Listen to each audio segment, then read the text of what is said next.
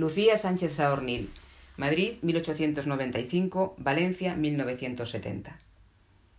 Yo me adherí al movimiento ultraísta cuando todavía firmaba mis poemas con nombre de hombre, Luciano de Sansaor, porque me atrajo el barullo de aquellos poetas raros y sofisticados.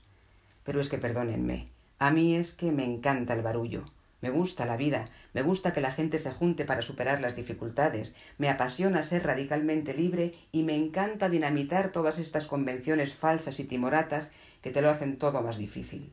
¿Para qué? ¿Con qué afán? Dicho esto, hubo muchos, los que quieren tenerlo todo encerrado con candados, que me hicieron la vida imposible.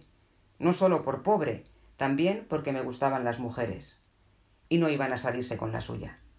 Cuando me enamoré, en 1937, de América Barroso, nada iba a detenernos para vivir nuestro amor sin vergüenza y sin miedo, sino con la sencillez con la que nos entregamos siempre, llenas de complicidades en tantas cosas, y bueno, estorbadas también por las dificultades de un mundo que era muy cerrado, machista y patriarcal.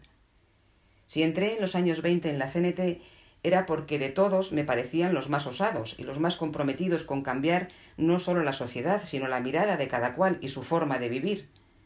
El caso es que también ahí hubo dificultades para que aceptaran a las lesbianas. El caso es que... Ay, no. El caso, pero sí, no, dos veces el caso yo.